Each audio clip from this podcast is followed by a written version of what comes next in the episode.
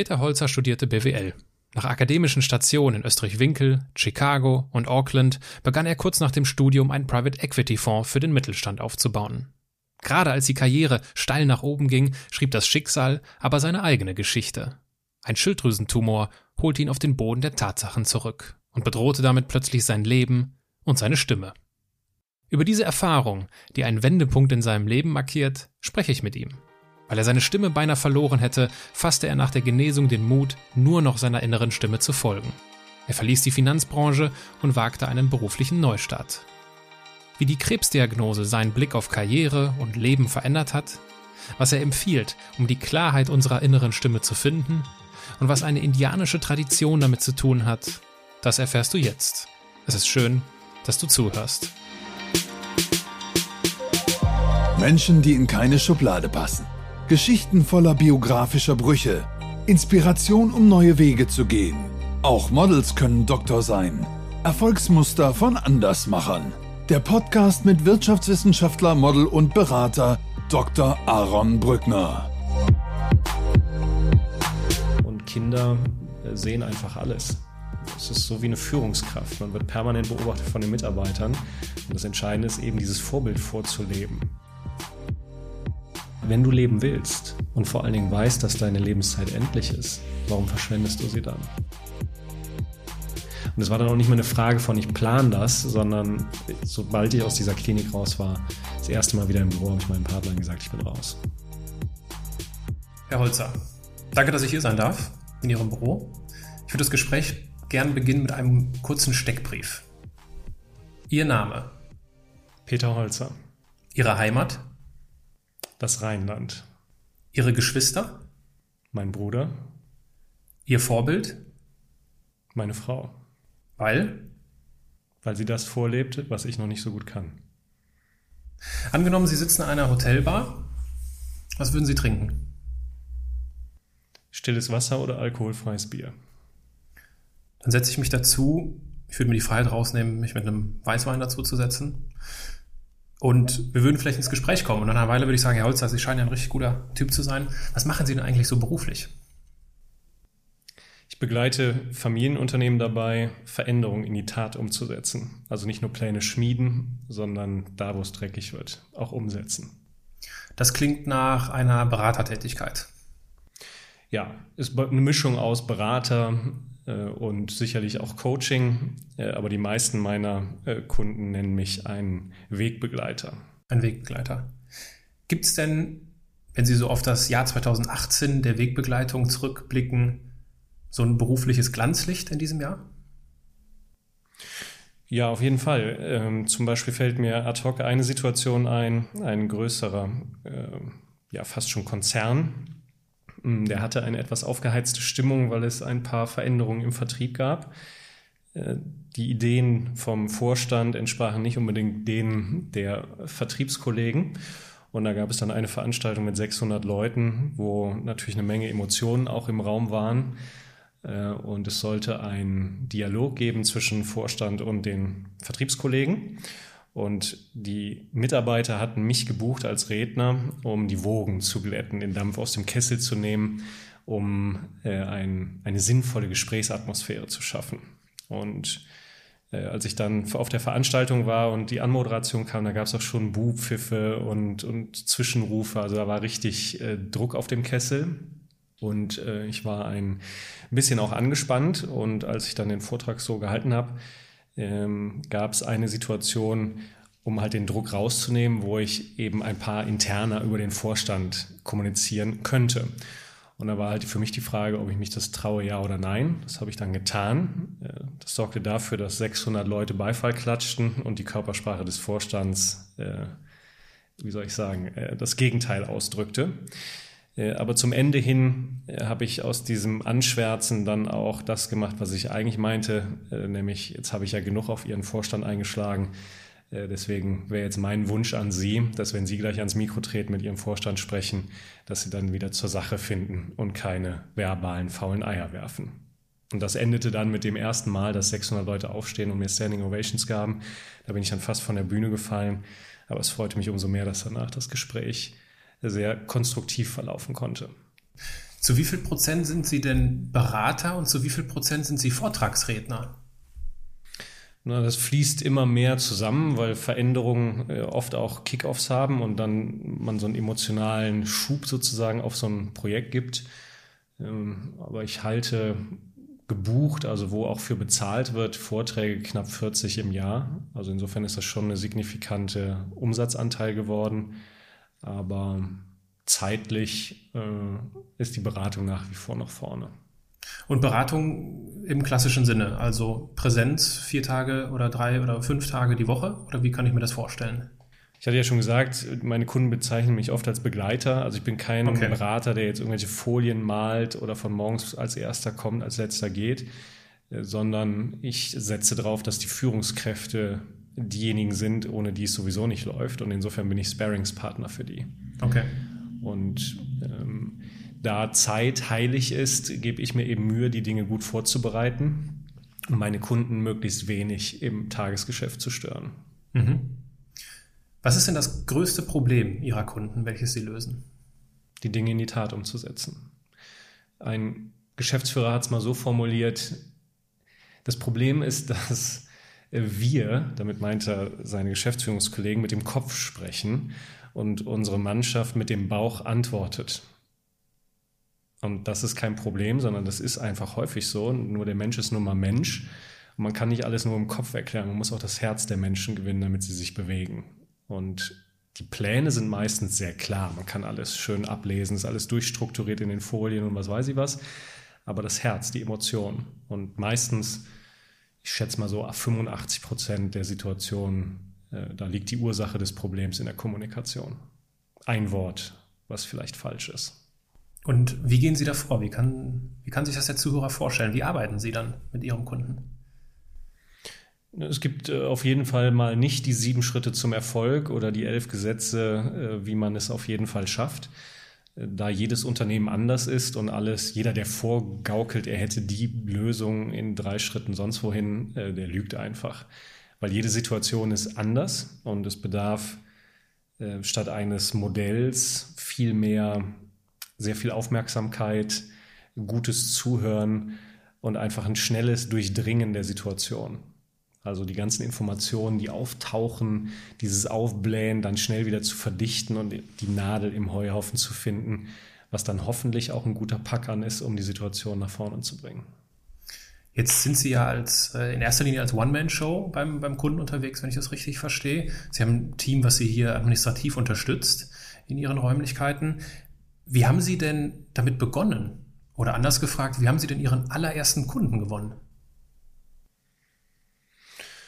Na, der Kunde hat mich gewonnen. Also ich habe, äh, bevor ich das mache, was ich heute mache, ja was anderes gemacht und aus dieser alten Tätigkeit heraus hatte ich einige Kontakte zu mittelständischen Unternehmern und nachdem die mitgekriegt haben, dass ich das alte nicht mehr mache, äh, hatten sie eben Fragen zum Vertrieb. Äh, das war ein mittelständisches Unternehmen und dann haben wir uns zusammengesetzt und so bin ich in mein erstes Projekt reingerutscht. Also es war nicht so, dass ich mich hingesetzt habe, eine Positionierung durchdekliniert habe, was ist mein Zielmarkt, Zielkunden, was kann ich gut, was macht mir Spaß und den ganzen Kram, sondern ähm, ich habe Gelegenheiten, die sich ergaben, einfach genommen und dann hat mir das Spaß gemacht und so kam eins zum anderen und durch viele Empfehlungen wurde das immer mehr, sodass ich dann gesagt habe, ach, jetzt bin ich schon auf einem neuen Berufsweg und dann habe ich das systematisch und strukturiert weiter ausgebaut. Mhm. Das werden wir gleich noch genauer unter die Lupe nehmen, wie es denn da so weit gekommen ist, ne, dass Sie das äh, begonnen haben. Oder Sie hatten ja gerade schon Ihre andere oder Ihre frühere berufliche Tätigkeit angesprochen. Ich würde gerne noch über Ihre, Ihre Vorträge sprechen. Worüber reden Sie am liebsten? Am liebsten spreche ich über das Thema Mut zur Haltung. Das passt auch zu meinem Buch, was ich letztes Jahr geschrieben habe. Und ich hätte äh, nicht gedacht, dass das Thema Haltung mal so prominent wird. Im Handelsblatt wurde mal äh, der Herr Müller zitiert äh, mit den Worten, er möchte zukünftig mehr Haltung zeigen und auch öfters seine Meinung sagen. Äh, diese Erkenntnis kam nur leider zu spät, weil kurz danach war er nicht mehr Vorstandsvorsitzender von Volkswagen. Und ich habe den Eindruck, dass wir in einer Gesellschaft leben, die total neurotisch ist. Wer Klartext redet und offene Meinung sagt, wird total schnell verurteilt und in irgendwelche Ecken geschoben. Wenn zum Beispiel jemand sagt, ich bin gegen Zuwanderung, was eine rechte Position ist, dann wird er direkt abgestempelt als rechtsradikal. Und ich denke, unserer Gesellschaft tut es einfach gut, wenn mehr Menschen Haltung zeigen und wir einfach uns konstruktiv streiten äh, und sachlich miteinander umgehen, mehr Klartext reden, anstatt entweder Weichspüler drin zu haben, dass nachher keiner mehr weiß, was los ist, oder dass wir populistisch durch die Gegend ziehen und irgendwelche einfachen Thesen für komplexe Fragestellungen auf einmal hören. Haben Sie dafür so Tipps und Tricks, wie ich Klartext reden kann, ohne destruktiv anzuecken? Die Frage ist ja, warum Sie zum Beispiel diese Frage stellen als erstes. Weil die höre ich meistens sofort. Und wir leiden unter einem mentalen Virus, nenne ich das, den gemocht werden wollen Virus. Wir alle, und das gilt für mich genauso, haben in uns so dieses Bedürfnis, dass wir eben gerne gemocht werden. Gemocht werden von mir aus auch im übertragenen Sinne. Äh, dazugehören, äh, dass wir positiv bei Menschen ankommen oder im beruflichen Kontext dass wir als Angestellter nicht unseren Job verlieren, äh, dass wir die Beförderung bekommen, dass wir einen Folgeauftrag kriegen und so weiter. Und diese, diese Sorge führt uns dann ins genaue Gegenteil von Klartext reden, nämlich Weichspüler. Und um das hinzukriegen, ist das Beste äh, als allererstes, dass man selber erstmal klar wird. Klarheit gibt Power. Also muss ich ja erstmal wissen, was will ich eigentlich und warum will ich das? Und ich habe den Eindruck, dass viele Menschen gar nicht mehr die Zeit haben, überhaupt eine eigene Meinung zu finden, weil das Hamsterrad sich so schnell dreht, dass sie sich schlichtweg gar nicht informieren können und wenn man es zwei, dreimal hinterfragt, gar nicht mehr weiß, was ist jetzt eigentlich die Haltung. Ich selber habe es mal erlebt. Ich war in einem Theaterstück äh, Terror von äh, Schirach. Äh, in Düsseldorf lief das im Schauspielhaus. Da geht es darum, dass ein Pilot ähm, von, der, von der Luftwaffe nach oben geschickt wird, weil ein Passagierflugzeug wurde entführt. Und die Terroristen haben den Kurs geändert und steuern es jetzt nach München, Allianz Arena, vollbesetztes Länderspiel Deutschland-England und haben gedroht, dass das Flugzeug da rein abstürzen wird. Pilot kriegt den Auftrag nicht abschießen und irgendwann eigenmächtig feuert er halt ab und knallt eine Rakete in das Flugzeug, 164 Menschen sterben. Frage, schuldig oder nicht schuldig?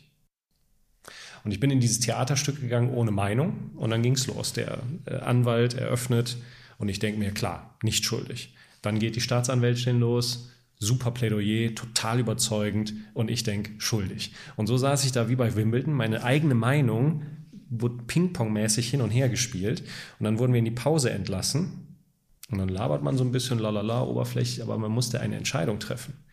Mhm. Denn wenn man wieder in das Theaterstück reingeht, in den Saal, konnte man zwei Eingänge wählen. Bei dem einen stand schuldig, bei dem anderen nicht schuldig. Und die Zuschauer mit ihrer Entscheidung entscheiden darüber, wie das Theaterstück endet. Und da habe ich selber gesehen, klar, wenn ich keine eigene Meinung habe, dann kann ich auch keinen Klartext reden. Für welche Tür haben Sie sich schlussendlich entschieden? Für schuldig. Weil? Weil emotional gefühlt bin ich bei dem Soldaten und verstehe es auch. Wenn er nah dran ist, hat er vielleicht diese Entscheidung auch am besten zu treffen. Aber es gab zwei Gründe, die dagegen sprechen für mich. Und das erste war Befehlsgehorsam im Militär. Wenn Befehl lautet, nicht schießen, dann muss ich mich im Militär, so funktioniert es dann nun mal, auch dran halten. Und das zweite, und das finde ich viel wichtiger, ist, äh, er hat Menschen ermordet eigenmächtig. Zwar in einem höheren Sinne, der in Anführungszeichen gut ist, aber er hat Gesetz gespielt. Er hat entschieden, äh, was gut, was schlecht ist. Und es mag emotional richtig sein und mein Herz ist da auch bei ihm, aber trotzdem ist es faktisch falsch. Und ich möchte einfach nicht in einer Gesellschaft leben, wo ich weiß, da draußen läuft einer rum, der denkt, Holzer hat was falsch gemacht und jetzt eigenmächtig entscheidet, dass er die Waffe zieht und mich erschießt. Und ich bin froh, dass wir in einer Gesellschaft leben, wo diese Gewalthoheit eben nicht in den Händen von Einzelpersonen liegen. Damit ich meinen eigenen klaren Standpunkt vertreten kann, setzt das ja eine gewisse Reflexionsfähigkeit voraus. Ich muss mich auch selbst hinterfragen können, meine eigenen kleinen Standpunkte vielleicht. Sie sind ja auch Vater. Korrekt. Wenn Sie so auf die, wenn Sie so das Thema Erziehung äh, nehmen, an welchen Stellen legt man denn in der Erziehung das Fundament für diese Fähigkeit, für diese Reflexionsfähigkeit? Wahrscheinlich jeden Tag. Äh, mein Sohn ist ja jetzt schon 19 und würde ich jetzt noch mal ein Kind haben, dann wäre ich sicherlich äh, der gute Papa. So ist man natürlich als Elternteil immer gefangen, auch in seinem Alltag mit seinen eigenen Themen und mh, mm, macht sicherlich auch nicht immer alles richtig, ja, sondern man macht das, was man in dem Moment vielleicht am besten konnte. Und mit zunehmendem Alter und Reife merkt man dann vielleicht auch, was die richtigen Stellschrauben gewesen wären. Aber man hätte man es damals gewusst, dann hätte man es eben auch gemacht. Insofern nimmt das schon mal einen gewissen Druck, denke ich, von zumindest mir als Vater, dass ich weiß, es geht nicht darum, perfekt zu sein, sondern es einfach so gut zu machen, wie ich es eben kann. Äh, und Kinder, ist zumindest meine Erfahrung, äh, sehen einfach alles. Es ist so wie eine Führungskraft. Man wird permanent beobachtet von den Mitarbeitern. Und das Entscheidende ist eben, dieses Vorbild vorzuleben. Und das ist sozusagen über die Jahre der permanente Dünger, der ein Kind am meisten beeinflusst. Und mein Sohn ist ja so im Teenageralter. Mm, da ist es für mich wie so ein Bambus. Ne? Irgendwann merkt man dann, oh Gott, was wird aus diesem Kind? Äh, aber ein Bambus wächst eben auch nicht und auf einmal schießt er dann nach Wochen durch die Decke. Und genauso ist es auch beim Kind. Man kann also die ersten Jahre unglaublich viel säen. Irgendwann muss man dann einfach die Augen zumachen und hoffen. Und dann wird schon alles gut werden. Wenn Sie an Ihre Vorträge oder auch an Ihre, Ihre Beratungsaufträge denken, unabhängig oder abgesehen von der, von diesem schönen Erlebnis, was Sie ganz am Anfang geschildert hatten, aus dem Jahr 2018, was ist denn ein besonders bewegender Moment, der Ihnen in Erinnerung geblieben ist? Ein bewegender Moment. Also es kann sowohl bei einem Vortrag auf der Bühne oder im Kundengespräch gewesen sein. Ja, also etwas, was mich wirklich äh, berührt hat, das war jetzt gar nicht so unmittelbar im beruflichen Kontext, äh, aber ähm, auf einer Veranstaltung, wo ich einen Vortrag gehalten habe, und zwar an meiner äh, Hochschule der EBS-Universität. Da gibt es so ein jährliches Symposium, heißt auch so, EBS-Symposium ist der größte von Studenten organisierte Wirtschaftskongress. Da wurde ich eingeladen, einen Vortrag zu halten. Und das habe ich dann auch getan. Und nach dem Vortrag kam ein Mädchen zu mir äh, und sie hatte ja schon so leicht Tränen in den Augen und fragte mich, was sie denn machen solle. Äh, den Wunsch ihrer Eltern erfüllen und eine Konzernkarriere machen oder äh, ihren eigenen Traum verwirklichen. mit der Frage habe ich so nicht gerechnet, die machte mich erstmal etwas stutzig. Äh, und dann fragte ich sie zurück, ob sie denn wisse, was ihr eigener Traum ist. Und sie sagte ja, sie möchte gerne eine Familie gründen, also heiraten, Kinder kriegen äh, und Psychologie studieren und erst später ins Berufsleben eintreten. Und das fand ich ziemlich krass, weil warum sollen Frauen in der heutigen Zeit nicht Hausfrau sein. Also im Moment ist es ja totaler Hype, jede Frau muss Karriere machen. Äh, man muss sich heute als Frau erklären, wenn man auf einmal nicht Karriere machen will. Äh, und dann habe ich ihr geantwortet, naja, wenn du deinen Traum weißt, dann hör doch auf deine innere Stimme und dann mach es. Und ähm, so hat, ist sie dann gegangen, immer noch mit Tränen in den Augen. Und das hat mir irgendwie Gänsehaut hinterlassen, weil ich merkte, sie leidet unter dem gemocht werden wollen Virus, aber gemocht werden wollen von ihren Eltern. Und diese Last ist äh, so schwer gewesen für dieses Mädchen und sicherlich für viele von uns, äh, dass mich das sehr berührt hat. Und ich bekam dann drei, vier Monate später eine Nachricht von ihr. Sie hatte sich mein Buch geholt und mir geschrieben, äh, dass sie das Buch sehr bewegend fand und es ihr Mut gegeben hat. Und zwischenzeitlich ist sie verheiratet, im vierten Monat schwanger und hat parallel zur Mutterschaft angefangen, Psychologie zu studieren. Und das fand ich großartig, weil es ist für mich die größte Ehre, wenn ein paar Worte, die ich spreche oder schreibe, einfach Menschen helfen, ihren eigenen Weg zu gehen. Wie ausschlaggebend war denn in Ihrer Vita und in Ihrer Kindheit oder in Ihrer Jugend dieses ja auch menschliche Gefühl, gemocht zu werden? Also wie stark haben denn Ihre Eltern auf Ihren Werdegang Einfluss genommen früher oder durften Einfluss nehmen? Naja, also meine Eltern haben ähm, mir sicherlich mitgegeben, ähm, ein starkes Leistungsmotiv, ähm, einfach auch gut zu sein. Ähm, das empfindet man als Kind vielleicht punktuell als äh, emotionale Kälte, äh, aber es hat eben eine ganz große Stärke in mir entwickelt, dass ich einfach gerne spiele, um zu gewinnen, ob das im Sport ist oder beruflich. Äh, also da habe ich unglaublich viel von profitiert. Gleichzeitig habe ich auch davon profitiert, weil ich eben manchmal die eine oder andere Nähe zu meinen Eltern äh, vermisst habe, dass ich in mir diese Sehnsucht einfach habe und äh, meine Frau, ich hatte ja vorhin gesagt, dass sie der Mensch ist, der mich da am meisten inspiriert, mir einfach zeigt, was es heißt, auch ein, ein richtig guter Mensch zu sein. Und ein richtig guter Mensch heißt eben nicht nur Hülle zu sein, aber das ist das, wo ich ausgebildet wurde drin, diese Fassade, dieses starke, souveräne, weil durch eine Autorität und Stärke bekommt man eben auch Respekt und Anerkennung von anderen Menschen. Also sowas wie ein Rückgrat würde ich das mal bezeichnen. Aber dann ist man eben nur eine funktionierende Hülle. Und das hatte ich in meinem ersten Teil meines Berufslebens ja auch stark äh, erlebt oder erleben müssen. Aber es fehlt irgendwas, weil Erfolg und Hülle ist irgendwie nicht alles und diese Beziehungen sind dann auch meistens sehr kühl. Und ich lernte durch meine Frau dann eben, äh, dass es auch dieses Herz gibt und, und Gefühle und diese vermeintliche schwache Seite. Äh, und hatte dann auch durch ein paar Querschläge in meinem Leben ähm, den Mut, das mehr in mein Leben zu integrieren, also das Rückgrat zu ergänzen um das Herz, aber das Rückgrat zu halten. Weil wenn sie das Rückgrat wegschmeißen und nur noch Herzen sind, sind sie so ein Haufen Fleisch auf dem Boden, da gewinnen sie auch nichts da draußen. Also man braucht diese Härte, diese Stärke, diese Souveränität, das Rückgrat und das Herz, um dann auch die Menschen wirklich äh, zu gewinnen. Und ich merkte dann zunehmend, ähm, dass diese vermeintliche Schwäche äh, die eigentliche Stärke eines Menschen ist. Weil wer einfach menschlich ist und offen ist und auch offen mit seinen eigenen Fehlern und Unzulänglichkeiten umgeht, der fehlbar ist und das auch zugibt, dem kann einfach nichts passieren. Gab es denn in Ihrer Kindheit schon Anzeichen dafür, was Sie heute beruflich machen?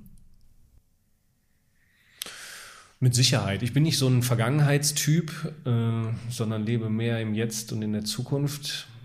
Aber wenn ich so zurückdenke, klar, ich habe immer schon viel geschrieben, äh, Schülerzeitungen für Regionalblätter, gerne mit dem Computer Sachen gemacht, hm, gerne auch Vorträge gehalten in der Schule.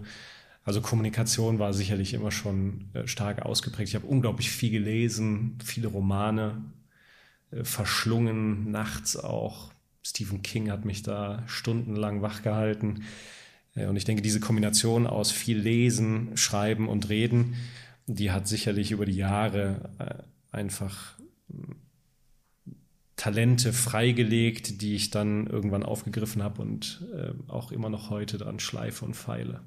Gibt es sowas, wenn Sie zurückblicken, sowas wie einen roten Faden in Ihrem Leben? Also ein besonders prägendes Muster, was sich immer wieder irgendwie bemerkbar macht?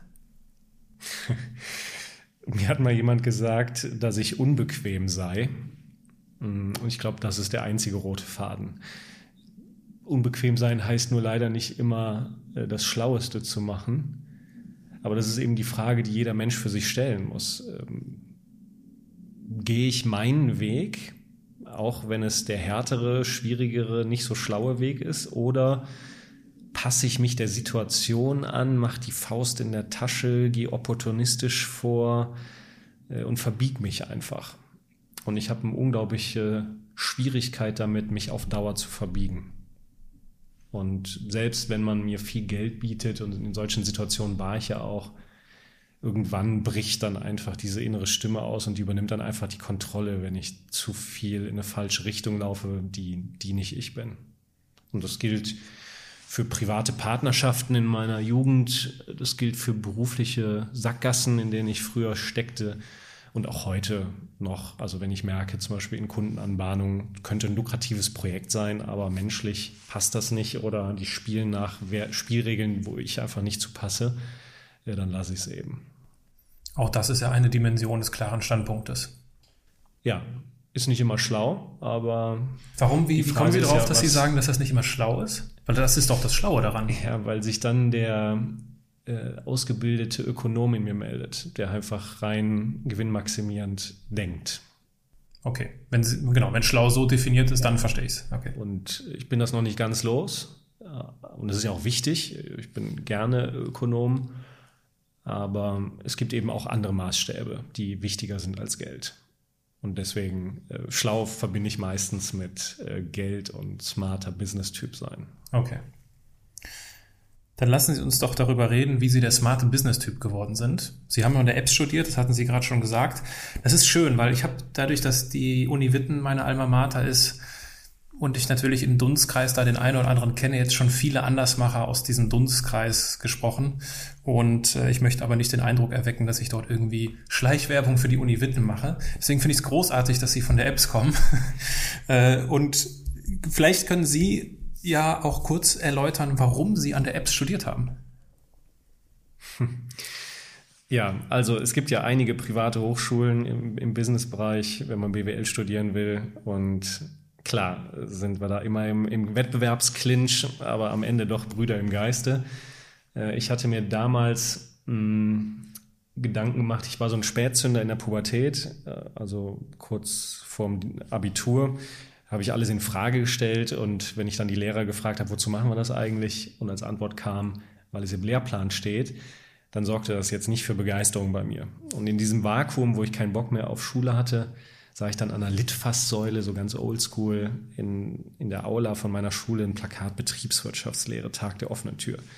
Ich wusste gar nicht genau, was das war, aber fand das irgendwie cool, bin dann mit meinem Vater hin nach Österreich-Winkel bei Wiesbaden und habe mich sofort in diese Uni verliebt. Also der Campus mit dem alten Schloss, coole Räume, alles kleiner, nicht so ein staatlicher Moloch, äh, weil ich wusste ganz genau mit meiner Motivationslage auf Lernen, äh, wenn ich in so ein staatliches Großschiff gehe, da werde ich untergehen. Und insofern war das da natürlich sehr schön mit nur 200 Studenten im Jahrgang. Außerdem, das lockte mich, ein Jahr im Ausland studieren. Äh, und da war eigentlich sofort, ich würde sagen, Liebe auf den ersten Blick. Ich hatte mir dann noch die WHU angeguckt mit einem Kommiliton, auch wenn das jetzt sicherlich keine Sympathiepunkte bei den Kommilitonen dort verursacht. Aber nach zehn Minuten, als ich mit einem Kumpel da war, äh, war für mich klar, das ist es nicht. Ich bin wieder zurück ins Auto, war früh los und habe mich schlafen gelegt, bis er zurückkam. Äh, für mich war einfach klar, ich will an die Apps. Warum? Was war, was, was war das? Was hat den Ausschlag gegeben?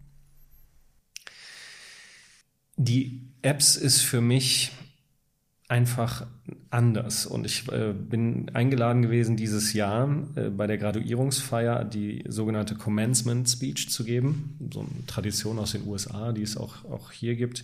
Einfach eine Gastrede auf der Graduierungsfeier. Äh, und da habe ich dann gesprochen und über den Mythos gesprochen. Wofür stehen die drei Buchstaben EBS eigentlich inoffiziell? Und damals, als ich studierte, hatte ich so von Studenten, die so zu Gründerzeiten äh, an der Hochschule waren, wo noch gar nicht klar war, dass die einen staatlichen Abschluss kriegen. Die sind also einfach ins Blaue da rein und haben gehofft, dass es gut geht. Äh, dass die drei Buchstaben stehen für Enjoy Being Special. Und wenn man Special nicht als arrogant sein versteht, sondern als anders sein, also du selbst sein und die Hochschule als kreatives Sprungbrett nutzen, um dein eigenes Ding zu machen, das habe ich da an der Hochschule einfach gespürt.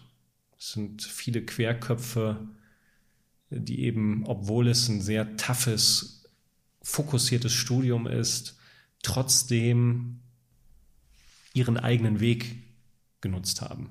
Und so habe ich die Hochschule dann auch für mich genutzt. Also ich war nicht in den Mainstream-Studiengängen, sondern habe Entrepreneurship gehabt und äh, viele Alumnis kennengelernt und ja, auch, auch wenig Praktika. Eins, glaube ich, eins habe ich in der Beratung gemacht und ansonsten alles selbstständige Projekte mit einer studentischen Unternehmensberatung zusammen. Also ich habe die Hochschule einfach genutzt, um Freiräume für mich zu finden und zu, zu nutzen. Und das, dieser Spirit, der steckt einfach in der Apps drin. Wo haben Sie dann im Ausland studiert? Das glaube ich, Sie sagten ja, ein Jahr ist Pflicht im Ausland, ne? Ja, genau. Ich habe in Neuseeland und in Chicago studiert. Äh, und obwohl ich äh, zu den, also da gibt es so ein Ranking, wann, also in der Reihenfolge darf man dann seine Auslandsplätze verteilen und ich war ziemlich weit vorne und habe dann trotzdem Fehler gemacht, denn ich war in Chicago dann im Winter. Äh, und jetzt habe ich auch verstanden, was Windy City heißt. Also da war es sowas von saukalt. Und ich erinnere mich an einen Tag, wo ich meine Handschuhe und Mütze vergessen hatte und zurück zu meiner Wohnung wollte. Und da kam so viel Wind von diesen großen Seen und so kalt, dass ich mich wirklich fast gefühlt 45 Grad nach vorne lehnen musste und jeden Türschlupf genutzt habe, um kurz innezuhalten. Also es war schon sehr, sehr kalt. Und in Chicago habe ich zum Beispiel diesen App Spirit auch erlebt. Weil die Frage war für mich, wo wohne ich da? Und es gibt ein Alumni-Büro, wo die ganzen ehemaligen drin koordiniert werden. Und da habe ich dann eine Mail hingeschrieben. Damals gab es noch keine Webplattform. Und gefragt, wer von den Alumnis ist denn in Chicago? Und dann bekam ich die E-Mail-Adressen, habe dann eine Rundmail geschickt und einer meldete sich dann und er sagt, oh, das trifft sich gut, weil ich mache hier gerade ein MBA-Studium und bin in der Zeit, wo du kommst, in meinem Auslandsjahr in Japan. Und wenn du Bock hast, kannst du mein Apartment haben. Da dachte ich, ja, Wahnsinn, war zwar sauteuer, aber äh, das habe ich dann äh, genutzt, war dann direkt am North Pier äh, Tower, 56. Äh, Stock oder sowas und er hat mir die Wohnung überlassen und das Krasse war, er hat mich nicht einmal gesehen. Also dieses blinde Zutrauen, äh, weil man an der gleichen Uni studiert oder studiert hat, das fand ich schon sehr inspirierend. Erst als ich abgereist bin, haben wir uns für eine halbe Stunde noch gerade sehen können. Und das fand ich äh, sehr, sehr schön. Jetzt ist das Studium ja auch an der Apps nicht günstig. Äh, wie war das für Sie? Haben Sie da irgendwie Unterstützung aus der Familie bekommen oder haben Sie einen Kredit aufgenommen? Wie haben Sie es finanziert?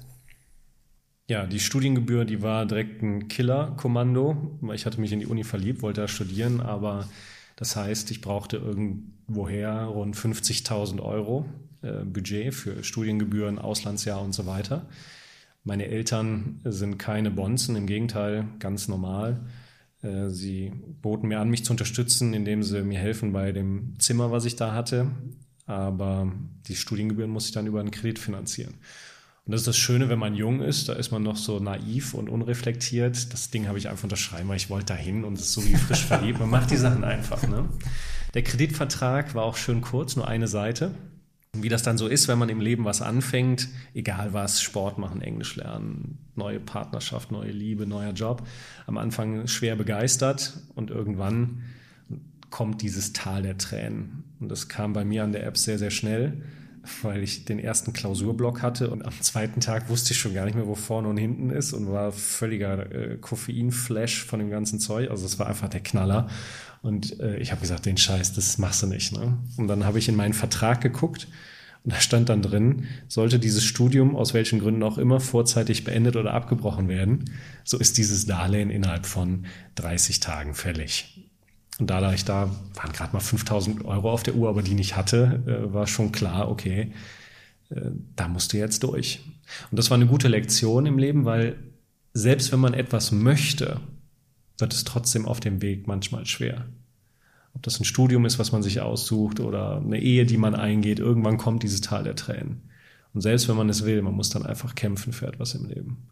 Und das hat mir dieser Kreditvertrag dann sehr charmant und direkt beigebracht. Mhm. Wie ging es denn dann, oder was war so der Zeitpunkt, wo Sie sich im Studium mit konkreten beruflichen Perspektiven beschäftigt haben? Den gab es eigentlich so gar nicht richtig. Das entwickelte sich äh, heraus, weil ich einen guten Freund dort hatte. Mit dem habe ich viel Zeit zusammen verbracht und wir hatten auch gemeinsam Entrepreneurship studiert und es gab äh, eine Kooperation zwischen Lehrstuhl und Fraunhofer Institut für grafische Datenverarbeitung und die hatten halt viele technische Ideen und wir hatten dann Ideen, wie man daraus was Businessmäßiges machen kann. Ob das ein 3D-Scanner ist für die Voransicht von Brustimplantaten bis hin zu 3D-Scanner für Zahnimplantate. Also da waren wilde Ideen dabei. Und dann war für uns eigentlich klar, wir werden uns direkt nach dem Studium selbstständig machen. Das Blöde war nur, dass äh, dieser gute Freund äh, dann an einem Magentumor erkrankte äh, und ich ihn die letzten zwei Wochen seines Lebens auch in den Tod begleitet habe. Und in dieser Phase, das war dann kurz vorm Diplom, ähm, war also A, dieses Bild weg, wohin geht ihre berufliche Reise? B, war mein Freund weg? Und C, war ich sowas von abgeturnt von diesem ganzen widerlichen Business-Zirkus, diese ganzen Recruiting-Veranstaltungen, wenn ich nur daran denke, mich jetzt irgendwo zu bewerben und in Assessment Center zu gehen, irgendwelche Tests zu machen, wo die mich dann fragen, was meine Leadership Signature ist oder so ein Quatsch. Also da wurde mir einfach nur schlecht. Und insofern rutschte ich quasi in diese Berufsfindung rein und die endete dann jäh, äh, so dass ich dann auch, als das Diplom kam, gar nicht wusste, was ich machen will. Wie ging es dann weiter? Wie lang war dieser Zeitraum, dass Sie nicht wussten, was Sie machen sollen? Das weiß ich nicht so genau.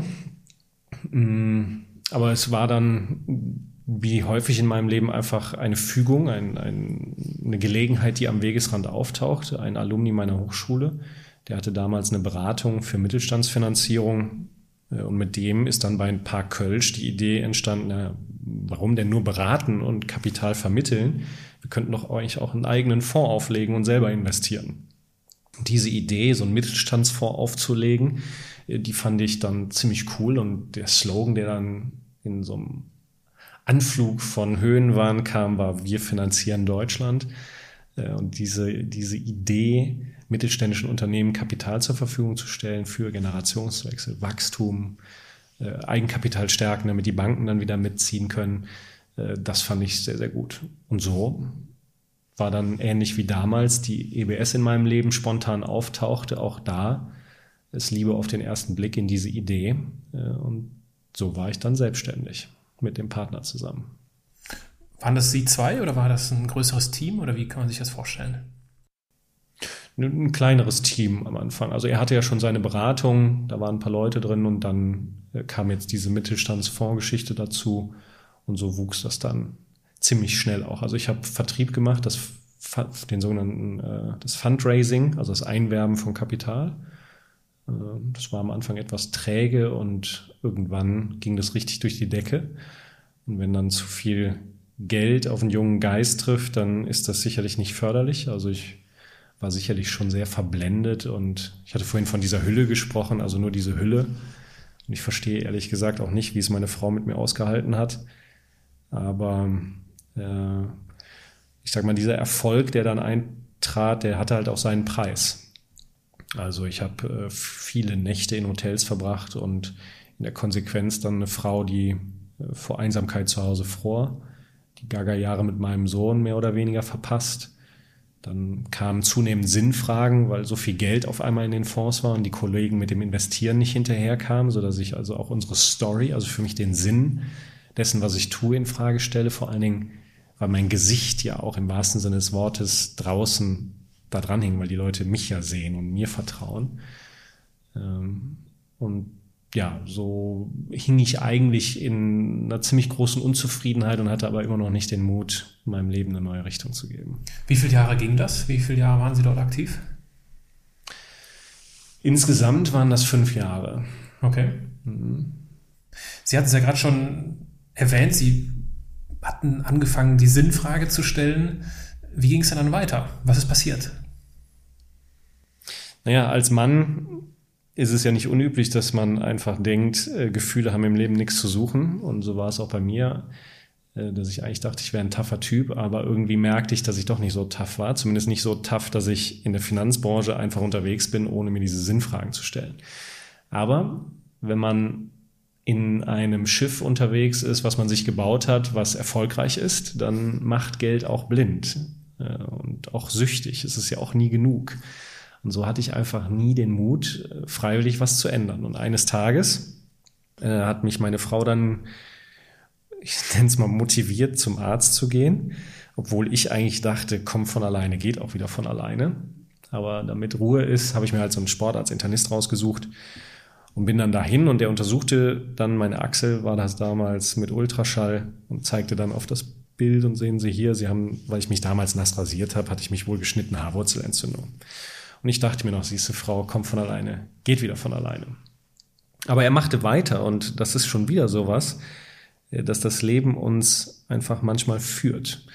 Weil es gab eigentlich jetzt keine medizinische Notwendigkeit, weiterzumachen. Vor allen Dingen nicht an der Stelle, wo er geguckt hat. Denn der Weg von der Achsel bis zum Hals ist zwar nicht weit, aber beim jungen Mann macht man normalerweise keine Schilddrüsenuntersuchung. Er tat es aber. Und dann änderte sich auch die Stimmung im Raum und er zeigte dann irgendwann wieder auf sein Ultraschallgerät und sagte, Herr Holzer, schauen Sie mal da, das ist Ihre Schilddrüse und das hier sieht nach einem Tumor aus. Ich dachte so, was? Quatsch, sieht aus wie Frau erste Mal schwanger, sieht man auf dem Ultraschallbild nichts. Aber es war leider nicht nichts. Ich hatte in der Tat ein Schilddrüsentumor, musste also operiert werden.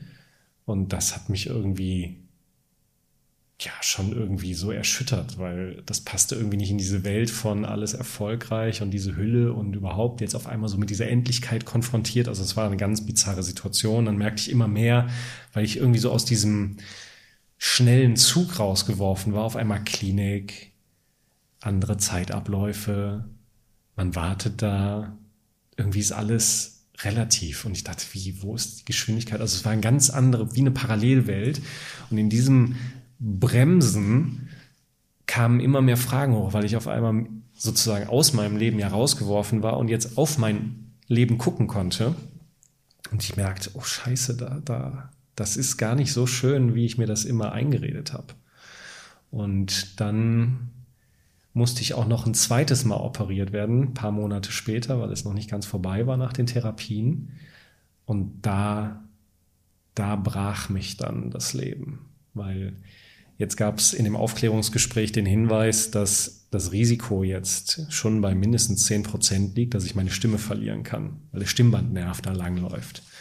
Und das machte mir viel mehr Angst als die Angst vom Tod, weil ohne Stimme, soll das gehen? Also ihr, ihr Podcast, wenn wir nicht Stimme hätten, wie sollte das jetzt gehen? Dann müsste ich mit dem Sprachcomputer reden. Äh, also würde sicherlich gehen, aber wäre irgendwie doof. Ohne Stimme fehlt für mich die Wirkung.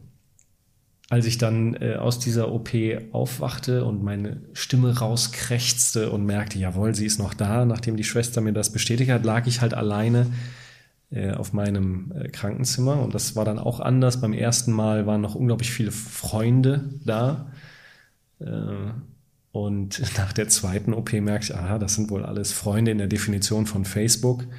Also in meiner heutigen Welt nenne ich das alles Bekannte, Zweckbekanntschaft, Zweckgemeinschaften. Beim zweiten Mal kamen die nicht. Es blieb nur ein kleiner Kreis, nur meine Familie.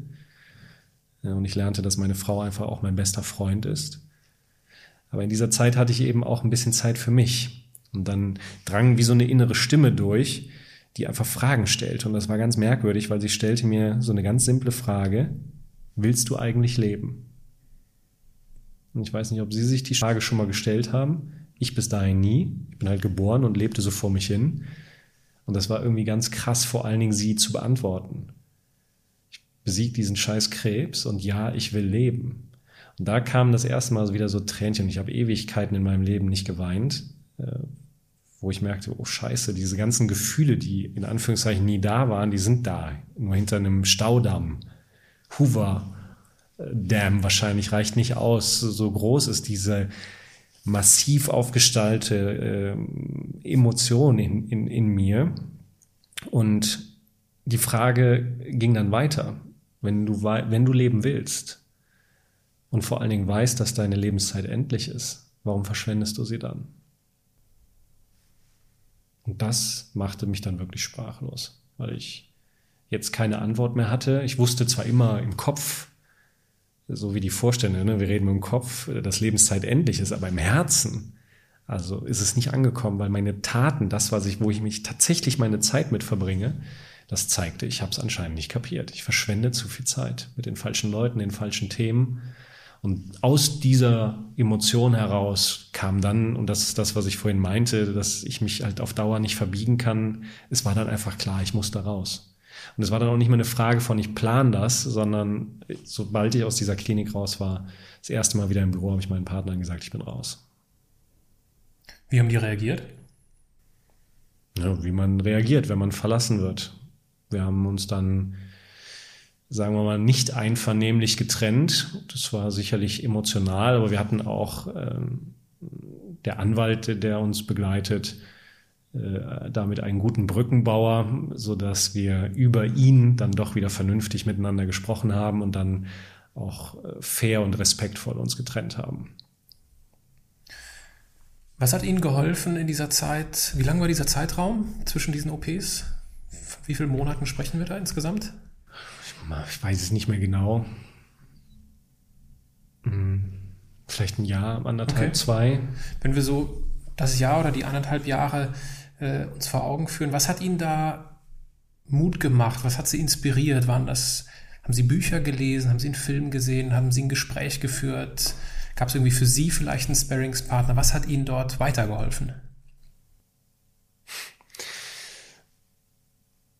Ich würde jetzt ja gerne sagen, dass es da äh, den Trick äh, zu gibt. Den gab es bei mir aber nicht. Es war eine sehr, sehr dunkle Zeit, zumal ich auch von meiner Frau getrennt war.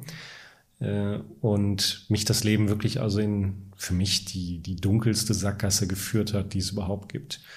Und ich erinnere mich dann, weil wir auch räumlich getrennt waren, meine Frau ist dann äh, ausgezogen mit meinem Sohn, äh, an den Tag, wo ich es dann auch nicht mehr in unserer Wohnung ausgehalten habe in Köln, wo ich mir also eine äh, neue Wohnung angucken wollte und ich saß im Auto und irgendwie war wieder diese innere Stimme da und ich wusste, wenn ich das jetzt mache, mir diese Wohnung angucke und umziehe, dann ist die Tür zu meiner Frau ganz zu. Und die war jetzt noch nicht lange weg, vielleicht eine Woche oder so. Ähm, und dann war das wieder dieses, und es war nicht dieser Kopf, sondern das kam von innen. Vielleicht vom Herzen her. Fällt mir noch schwer, das so in Worte zu fassen, aber es war dann wieder diese Entscheidung, irgendwas zu tun. Und ich fummelte mein Handy raus und rief meine Frau an und hörte mich förmlich sagen, äh, ob ich wieder zu ihr zurück kann. Und sie sagte ja.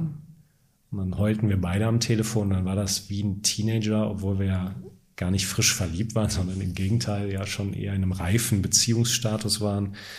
Äh, aber trotzdem ein Teenager-Verhalten, denn ich habe sofort alle Termine abgesagt und bin einfach zu ihr gefahren.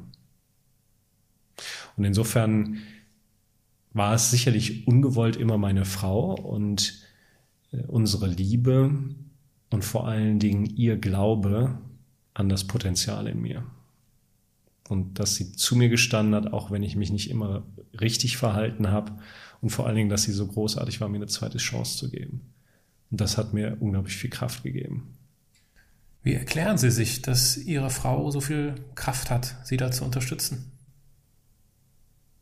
Ich weiß es nicht. Ich sage ihr nur immer wieder, dass sie einfach großartig ist. Ich weiß es nicht. Sie ist. Vielleicht sind wir füreinander gemacht. Ich habe keine Ahnung, aber ähm, das Nachwort in meinem Buch heißt äh, vom Frosch zum Prinzen. Wenn Sie meine Frau fragen, was machst du heute beruflich? Äh, also sie macht keine Karriere, aber auch ganz bewusst nicht dann sagt sie, äh, ich habe aus einem Frosch einen Prinzen gemacht und lebe von den Zinsen. und insofern hätte ich früher nie sagen können, aber ich sage es heute, weil ich das sagen will. Ohne meine Frau wäre ich nichts. Mein Leben ist lebenswert wegen ihr. Nicht, weil ich abhängig bin, sondern weil ich das so will. Mhm. Medizinisch, wie ging es dann danach weiter? Ist es dann man hat ja dann wahrscheinlich schon immer so dieses Gefühl, oh, was ist, wenn der Tumor wieder wächst oder wenn es wieder zurückkommt? Wie war das medizinisch? War da dann alles geklärt oder wie oft müssen Sie noch zu, mussten Sie noch zu Nachuntersuchungen? Krebs kann jeden treffen. Und Krebs ist vor allen Dingen nichts, was genetisch bedingt ist, was modernste Studien eben immer wieder zeigen, sondern eine Frage vor allen Dingen von ihren Gewohnheiten. Also wie viel Stress haben sie im Leben, wie gehen sie mit ihrem Körper um, was ernähren sie, wie ernähren sie sich und so weiter. Und äh, wenn Krebs so eintritt, ich hatte ja damals keine Symptome. Also ich fühlte mich topfit, habe Sport gemacht und so weiter und hatte nie damit gerechnet. Insofern ist das wie so ein ganz hinterfotziges trojanisches Schwein, kein Pferd, was in den Körper kommt was sich erstmal gar nicht bemerkbar macht, aber die Kraft hat, dich zu killen. Und das ist schon für mich eine ganz starke Erschütterung des Urvertrauens gewesen. Aber äh, ich bin ja nicht verreckt, sondern lebe immer noch und habe diesen Kampf auch besiegt. Insofern ist das für mich auch eine Botschaft in diesem Negativen drin. Nicht, ich soll sterben, sondern ich soll leben. Und was ist die Botschaft aus dieser Diagnose heraus? Und das Positive, was ich darin sehe, und meine Frau mag das nicht, wenn ich das sage, aber ich fühle das in mir schon. Ich bin dem Krebs dankbar dafür, weil er mir beigebracht hat, auf meine innere Stimme zu hören. Also Schilddrüse hat ja auch was mit Stimme zu tun, Stimmband, Nerv. Schilddrüse steht ja auch in einigen Philosophien für, für Weiblichkeit, für Emotion. Und das, was ich gelernt habe, ist A, auf meine innere Stimme hören, B, Emotionen, Gefühle auch in mein Leben reinzulassen. Äh, meine Arbeit hat sich dadurch verändert. Ich arbeite nicht nur an der Sache, sondern vor allen Dingen mit den Menschen an der Sache.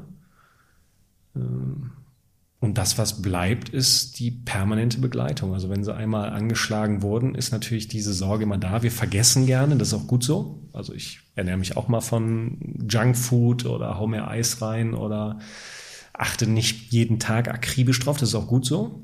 Aber zweimal im Jahr bin ich zum Routinecheck und gehe wieder in die Klinik, Nuklearmedizin. Das ist wie ein Klosteraufenthalt, also das erdet sofort. Mhm. Ich habe es im persönlichen Bekanntenkreis miterlebt. Ein Mensch, der mir sehr nahe steht, hat die Diagnose Hodenkrebs gehabt und äh, rief mich dann an und können sich wahrscheinlich besser als jeder andere vorstellen, dass das ein sehr emotionaler Anruf war. Und vor allen Dingen an der Stelle, als Mann ist er jetzt nochmal genau, speziell. Was mich so im negativen Sinne fasziniert hat, auch im Rückblick, ist diese, diese Machtlosigkeit, die ich gespürt habe. Ich kann nichts, also aus medizinischer Sicht, gut, ich kann natürlich jemanden unterstützen, ich kann da sein, ich kann ihm gut zureden, aber auch das ist irgendwie so ein bisschen trivial in so einer Situation. Ich habe Schwierigkeiten gehabt, mit dieser Machtlosigkeit umzugehen. Sie persönlich jetzt? Genau, ich persönlich. Okay. Und dann habe ich mir immer gedacht, aber wie schlimm ist das denn bitte für ihn jetzt? Wie war das für Sie? Wie sind Sie mit dieser, oder kennen Sie diese Machtlosigkeit und wie sind Sie damit umgegangen? Hm. Jetzt kommt mir was zugute oder kam mir was zugute, was ich eben seit meiner Kindheit trainiert habe, nämlich die, das Rückgrat, diese Hülle. Ich habe das Proje Projekt wie ein, wie ein Projekt behandelt, also sehr strukturiert, sehr aufs Ergebnis fokussiert, viel Recherchearbeit, systematisch Gespräche geführt, äh, mich nur um die Sache gekümmert, den Tumor zu bekämpfen. Äh, diese Fähigkeit, meine Gefühle einfach zu verdrängen, die hat mir da sehr viel geholfen. Aber das ist so ein bisschen wie, wenn man sein Zimmer aufräumt und alles einfach in die Schränke haut. Irgendwann kommt die Scheiße halt zurück. Äh, und insofern hatte ich sicherlich in den letzten Jahren immer wieder Situationen, gerade weil ich mein Herz mehr in mein Leben integriere und den Mut habe, menschlich zu sein. Und wenn ich Emotionen in mein Leben lasse, dann kann ich mir halt nicht die Rosinen rauspicken. Ich kann nicht sagen, ich will nur gut drauf sein, sondern wenn ich Emotionen kaufe, dann gehört zu dem Paket eben auch das Gegenteil von gut drauf sein und Freude, äh, dass man traurig ist, dass man weint und so weiter. Und mm, ich, je mehr ich das eben, diese Gefühle in mein Leben integriere, desto mehr merke ich, dass ich das wahrscheinlich abschließend noch nicht wirklich zu 100 Prozent verarbeitet habe. Und die letzten zwei, drei Jahre habe ich da eben viel zugelassen und gerade auch in, in dem Austausch mit meiner Frau ähm, nicht nur die körperliche Heilung, die habe ich ja geschafft hinter mir, sondern vor allen Dingen die Heilung meines Herzens und meiner Seele. Heute kann ich sagen, ich habe keine offenen Wunden mehr. Es sind halt Narben da, aber ich fühle mich geheilt und dadurch auch mehr in meiner Mitte und insgesamt, und das haben halt Erfahrungen so an sich, äh, ein kleines bisschen reifer auf meinem Lebensweg. Haben Sie dabei Hilfe in Anspruch genommen? Also von professionelle Hilfe, beispielsweise von einem Therapeuten oder von einem Coach, mit dem Sie regelmäßig darüber sprechen? Ich war bei einem Psychologen, das war aber ein Griff ins Klo. Ich will keinem Psychologen äh, zu nahe treten, aber dieses Wühlen in Vergangenheit und was da irgendwie war und was weiß ich was, äh, das hat mir überhaupt nicht geholfen.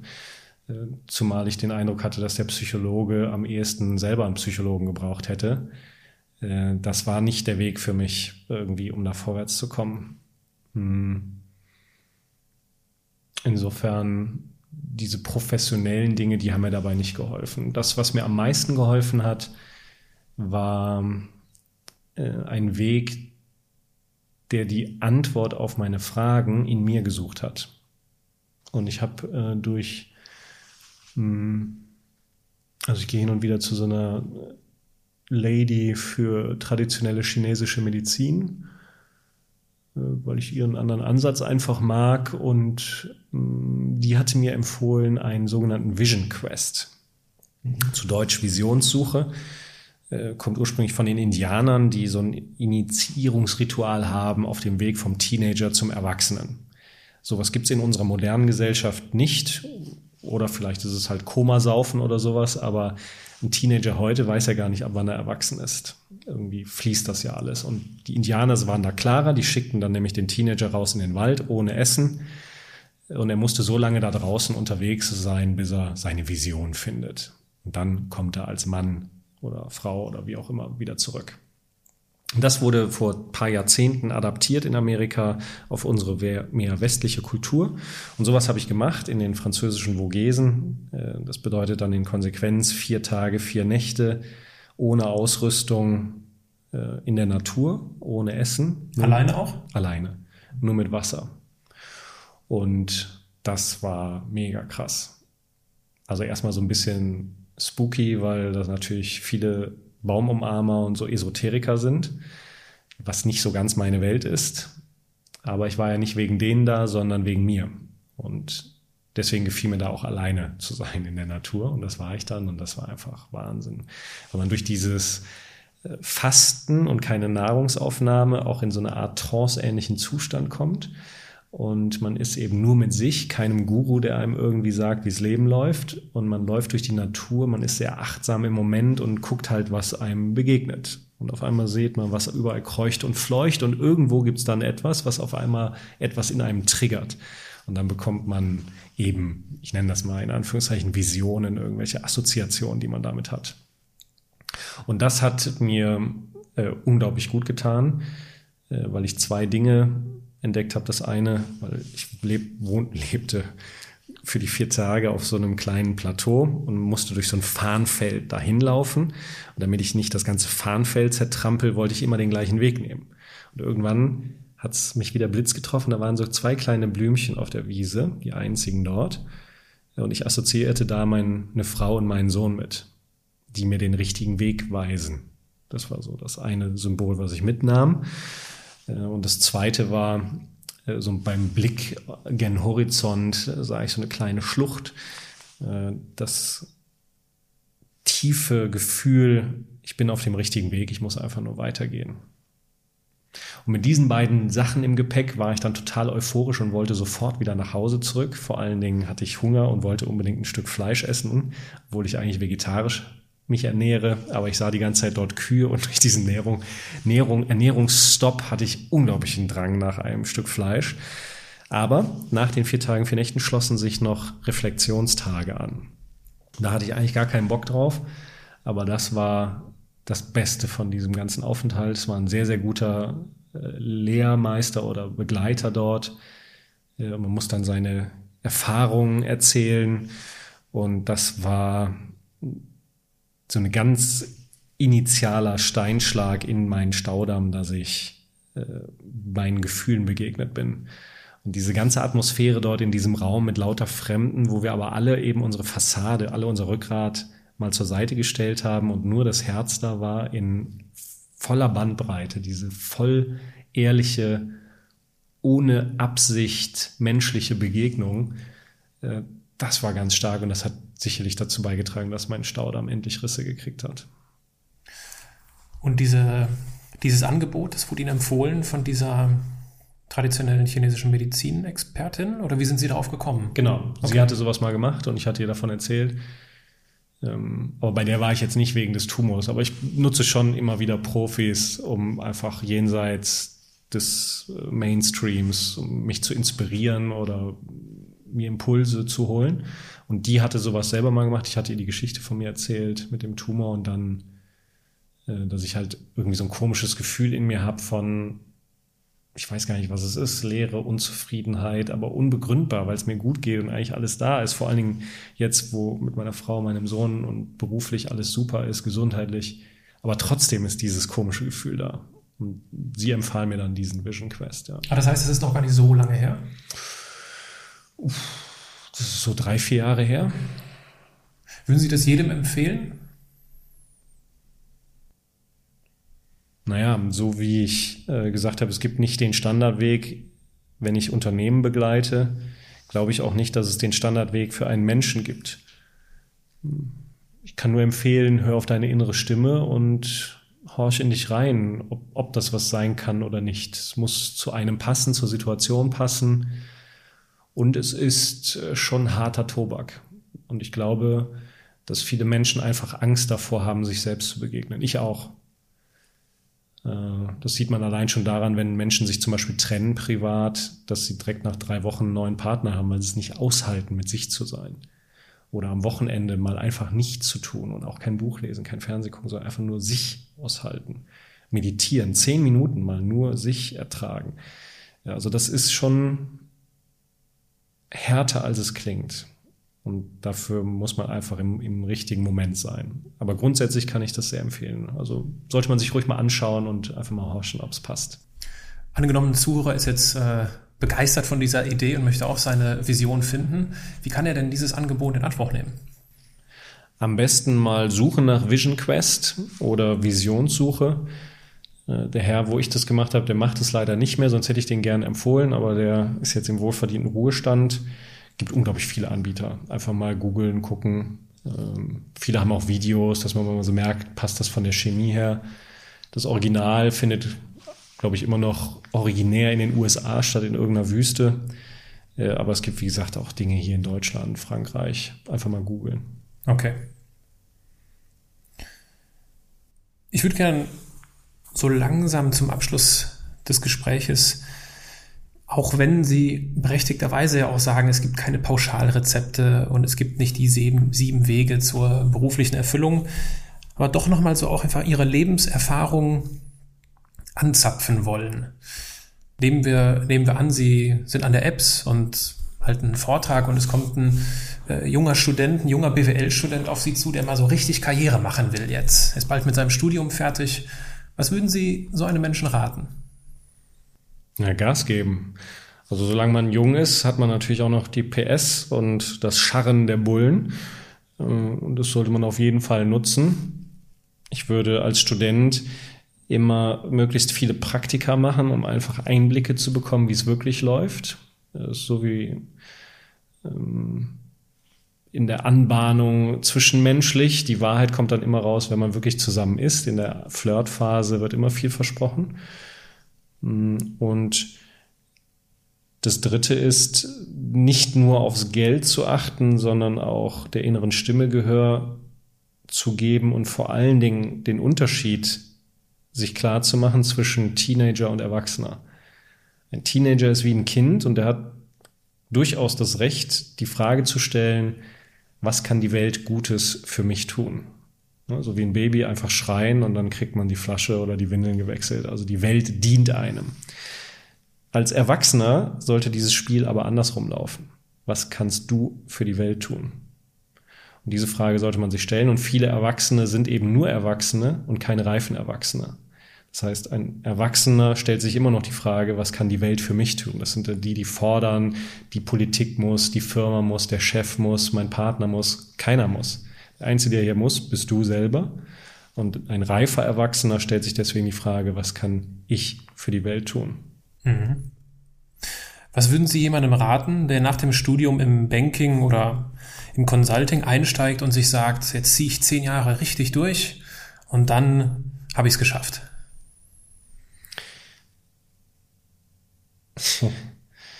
Ja, versuch's. Ob das schlau ist, weiß ich nicht. Aber ich verhalte mich ja auch nicht immer schlau.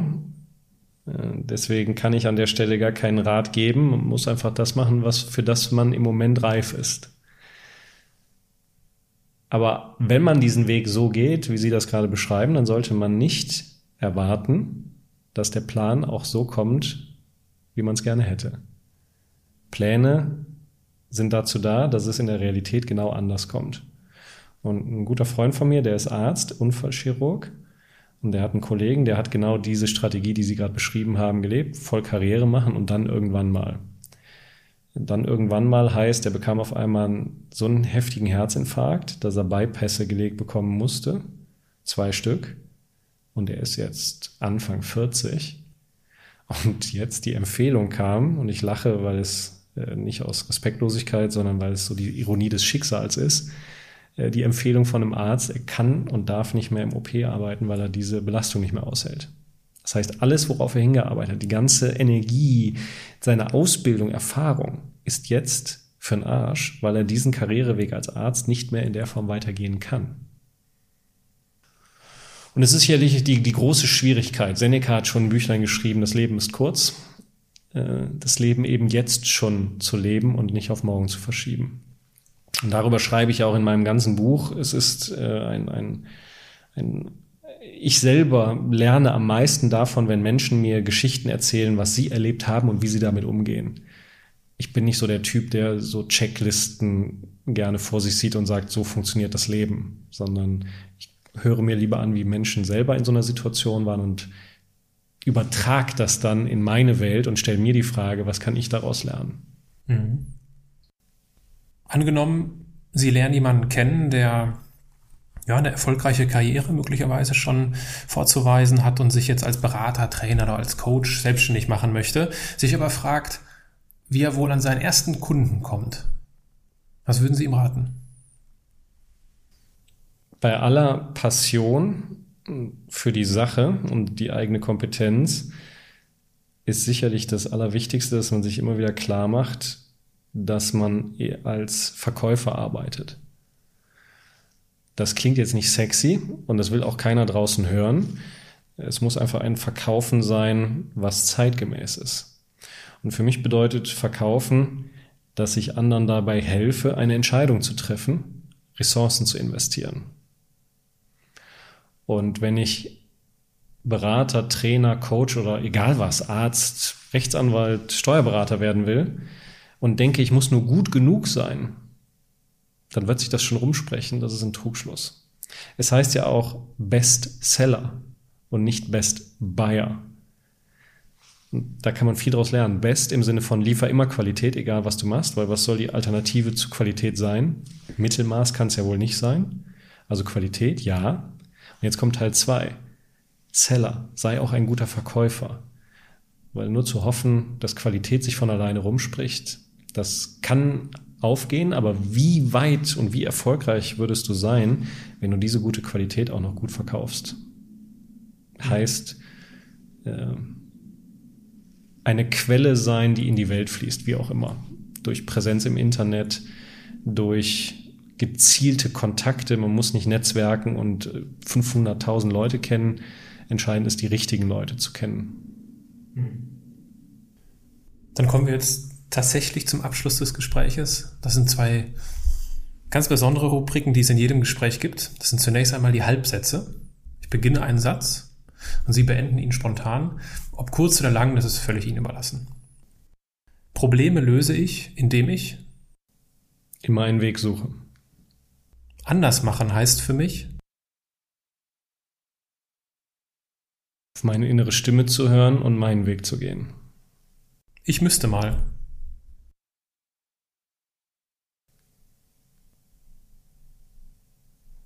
Da fällt mir nichts zu ein, weil wenn ich etwas müsste, dann würde ich es auch tun. Eine sehr reife Antwort. Dankbar bin ich besonders für die Liebe meiner Frau. Die letzte Rubrik sind die Assoziationen. Jetzt wird es noch kürzer. Ich werfe Ihnen einen Begriff zu und Sie können wieder lang, kurz antworten, wie Sie möchten. Unternehmensberater. Zu viel Theorie, zu wenig Umsetzung. Lieblingsbuch. Mein eigenes. Lebensglück. Die Ehe mit meiner Frau. Entrepreneurship. Der Weg zur Selbstentfaltung. Herr Holzer, in diesem Podcast geht es um die Erfolgsmuster von Andersmachern. Gibt es etwas, was Sie unseren Zuhörern abschließend noch mit auf den Weg geben möchten? Ja, hör auf deine innere Stimme. Gestalte dir einen attraktiven Horizont, also ein Bild der Zukunft.